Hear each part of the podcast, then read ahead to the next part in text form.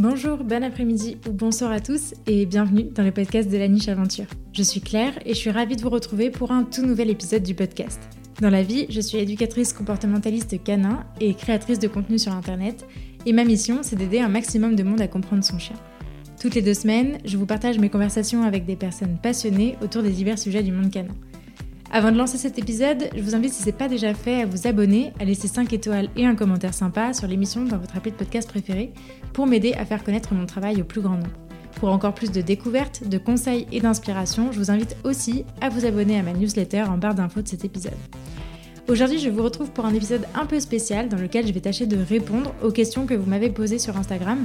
J'en ai eu pas mal, donc j'ai décidé de faire deux parties pour avoir deux épisodes d'une durée un peu plus raisonnable et je vous laisse sans plus attendre avec l'épisode.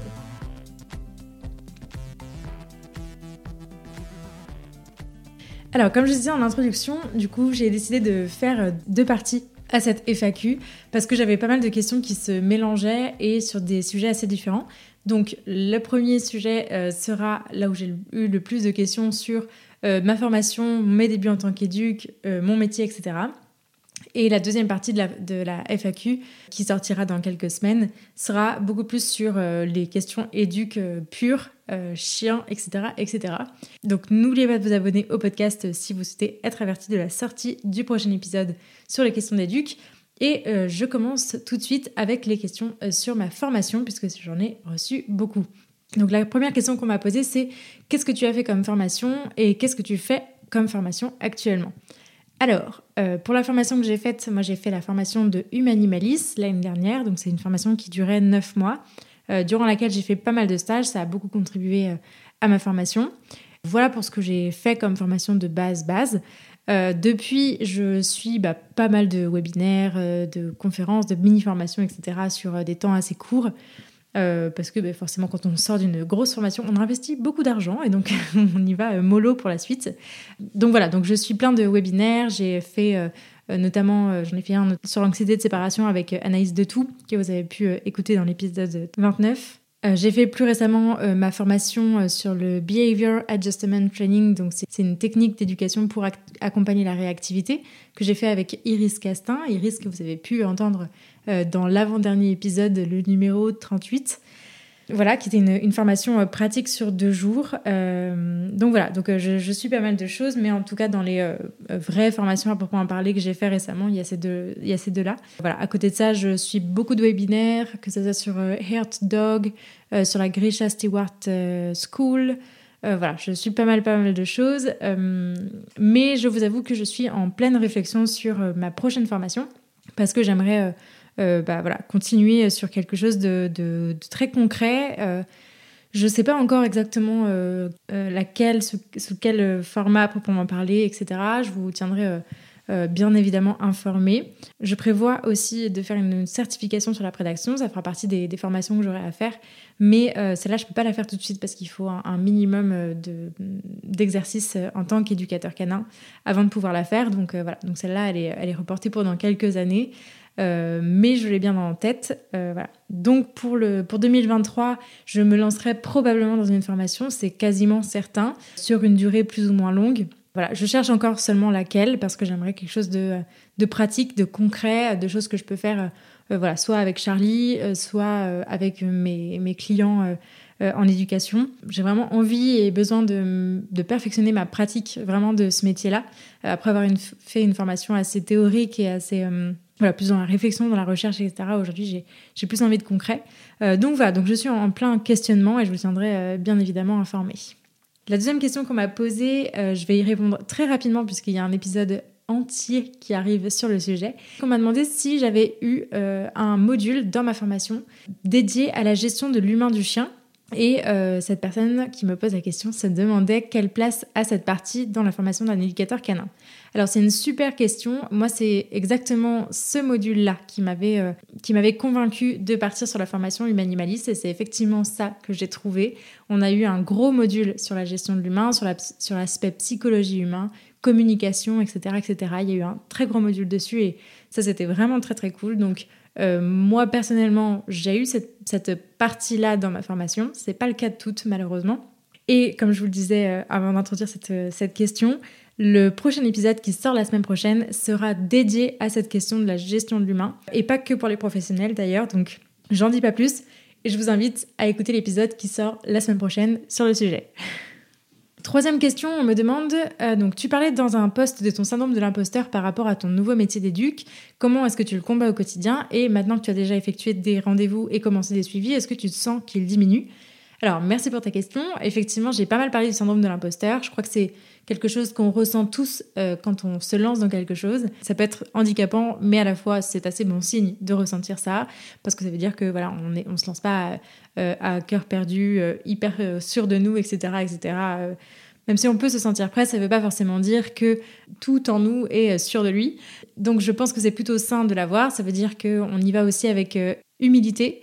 Ça veut dire qu'on on, y va, on fonce, mais avec humilité, avec un, un pas de côté, avec peut-être, je sais pas, du, du, de la prise de la prise de, recul, de conscience de ce dont on est capable ou pas. Et en fait, je crois que c'est assez euh, important. À la question, alors comment est-ce que tu le combats au quotidien? Moi, j'ai vraiment pas l'impression de le combattre. Pour moi, c'est vraiment moteur. Ça veut dire que à la fois, je me dis bon, ok, euh, il faut pas que ça m'empêche de faire des choses. Donc, je fais, j'essaye, j'expérimente. C'est aussi euh, euh, tout l'enjeu d'un début d'activité euh, comme je suis en train de vivre. C'est-à-dire que voilà, on expérimente plein de choses, on prend plein de problématiques différentes, plein de gens différents, dans plein de situations différentes, etc., etc. On teste et ça nous permet de voir, d'ajuster, etc. Ça s'appelle vraiment de l'expérimentation et je crois que là où je suis contente de ressentir le syndrome de l'imposteur et que j'essaie d'en faire une force, c'est que déjà le premier point, c'est que ça m'handicape pas au quotidien, ça m'empêche pas de faire. Euh, après, évidemment, ça, ça, demande aussi d'y aller avec humilité, comme je disais, euh, et donc de savoir aussi se dire, ok, euh, bah là, c'est, je suis en limite de compétences, je peux pas, ou alors je, veux bien tenter l'expérimentation, mais c'est trop risqué pour la personne ou pour le chien, donc je délègue à quelqu'un le temps de me former sur le sujet, etc., etc.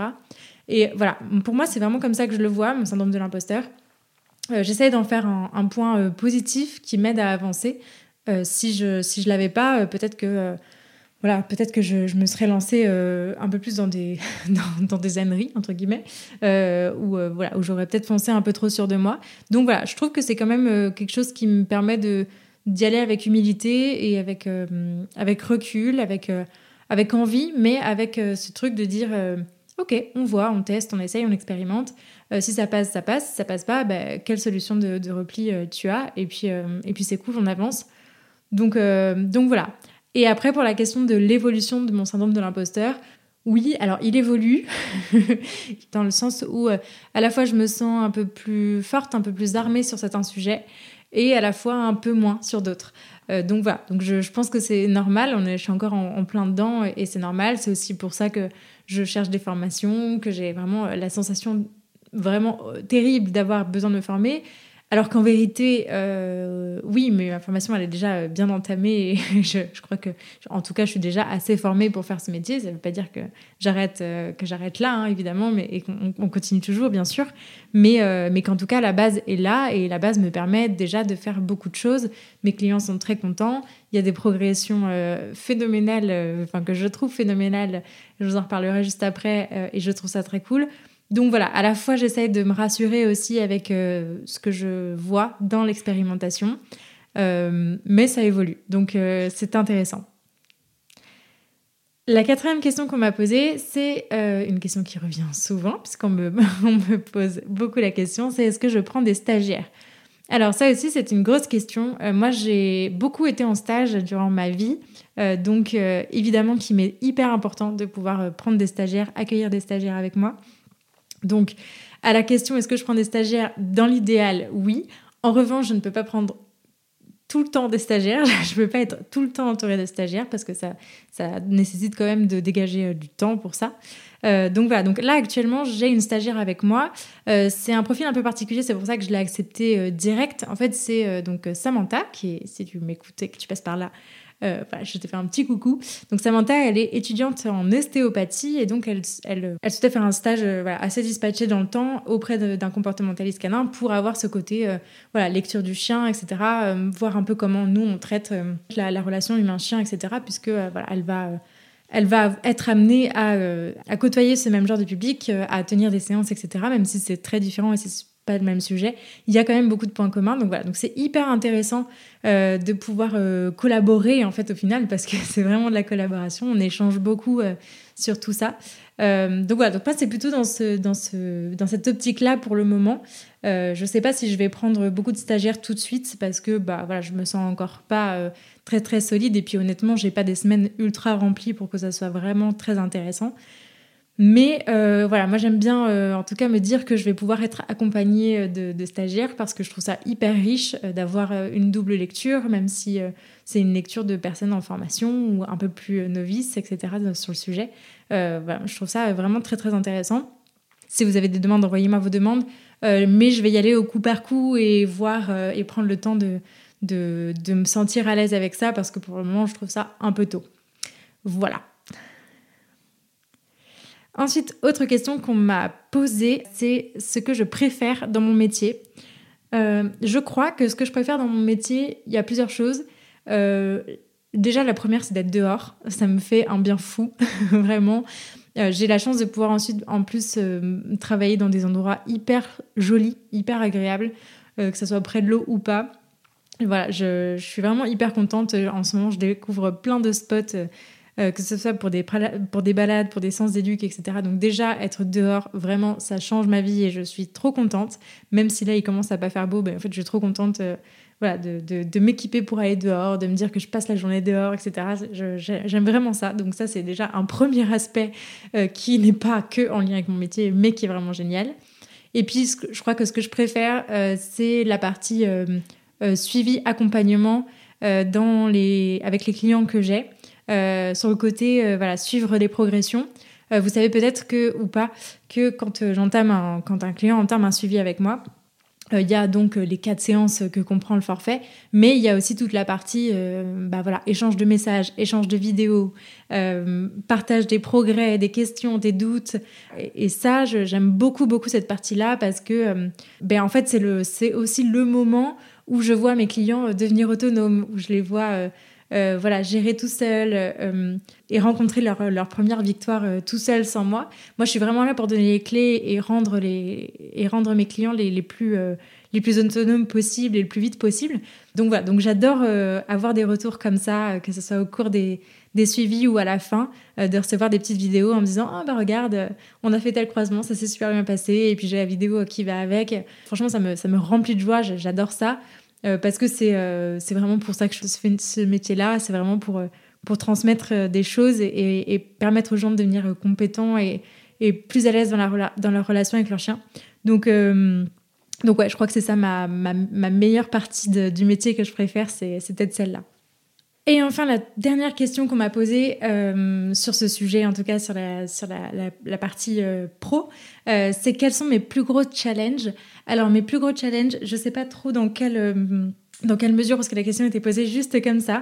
En tout cas, ça va me permettre de vous parler un petit peu de 2023 et de ce qui arrive et de où est-ce que j'en suis dans mes projets, euh, parce que voilà, je commence à y, à y, réfléchir. Vous savez que j'aime bien les bilans de fin d'année, et donc là, euh, ça commence à arriver. Bah, je pense que mon plus gros challenge là qui m'attend pour 2023, c'est vraiment le podcast. Euh, parce que, euh, bah voilà, ça y est, on, va arriver au, plus de 40 épisodes. Je trouve ça énorme. à la base, c'était un, projet à 10 épisodes pour voir ce qui se passait. Là, il y a eu plus de 40 interviews. Euh, je crois que ça fait presque 60 épisodes en tout et pour tout qui sont publiés sur le podcast. Donc c'est génialissime. le podcast a bien grandi. je commence à tout juste à le monétiser. C'est super chouette. Donc je suis en grosse réflexion sur 2023, qu'est-ce qui va advenir de ce podcast? Est-ce que euh, j'essaie de vous proposer un autre genre de contenu, des épisodes plus courts, en, lien toujours avec les épisodes, avec les interviews, mais, même les interviews, euh, qui est-ce que j'interviewe euh, qui seront les prochains invités? J'avoue que j'ai envie d'aller aussi vers des invités anglophones. Euh, mais clairement, bah, ça me fait peur parce que je ne suis pas bilingue, même si euh, je, peux tenir une conversation, c'est quand même difficile, euh, c'est quand même pas la même chose entre parler comme ça avec quelqu'un et puis vraiment enregistrer un épisode pour que ça soit compréhensible de tous. Donc voilà, donc je me pose plein de questions et je pense que ce sera un peu mon gros challenge de 2023 que d'arriver à tenir ce podcast comme il faut, c'est-à-dire euh, avec toute l'énergie que j'ai envie et que j'y accorde depuis deux ans, à la fois en faisant ça euh, bah, à côté de, mon métier qui se développe bien. Et, je, remercie tous les, toutes les personnes qui me font confiance dans le lancement de cette activité. Donc voilà, je pense que mon plus gros challenge en, 2023, ça sera vraiment la, et sur cette fin 2022, la réflexion globale sur où est-ce que j'ai envie d'amener ce podcast. J'ai aussi envie de faire ça avec vous, donc encore une fois, n'hésitez pas si vous avez des suggestions, des, même des suggestions d'invités, de sujets, etc., etc. N'hésitez vraiment pas à, m'envoyer des messages. Euh, je sais que des fois, j'en reçois de, gens qui me disent oh, bah, je, je, sais pas trop, et puis mais non, faites-le, faites-le, euh, vraiment, n'hésitez pas à, venir me parler, ça me fait vraiment plaisir. Donc voilà, donc le gros challenge 2023, fin 2022, ça sera euh, la direction que je, que je donne à ce podcast, à ce projet-là, euh, qui me fait toujours autant euh, plaisir et vibrer. Mais euh, ben voilà, quid, quid. Voilà, voilà. Je vous remercie beaucoup pour vos questions. Et puis, comme je vous disais en introduction, je vous retrouve dans quelques semaines pour une partie 2 sur les questions beaucoup plus axées sur les ducs. J'en ai eu quelques-unes, mais pas énormément. Donc, si vous en avez d'ici là, n'hésitez pas à me les poser. comme ça, je complète ma petite liste et puis on, on refait une FAQ partie 2 dans quelques semaines. Merci beaucoup Merci beaucoup de vous être joint à ce petit moment avec moi et, et de m'avoir écouté jusqu'au bout.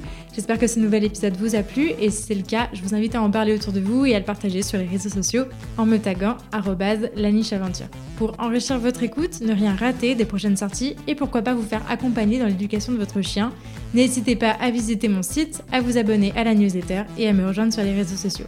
D'ici là, prenez soin d'eux, prenez soin de vous et je vous dis à la prochaine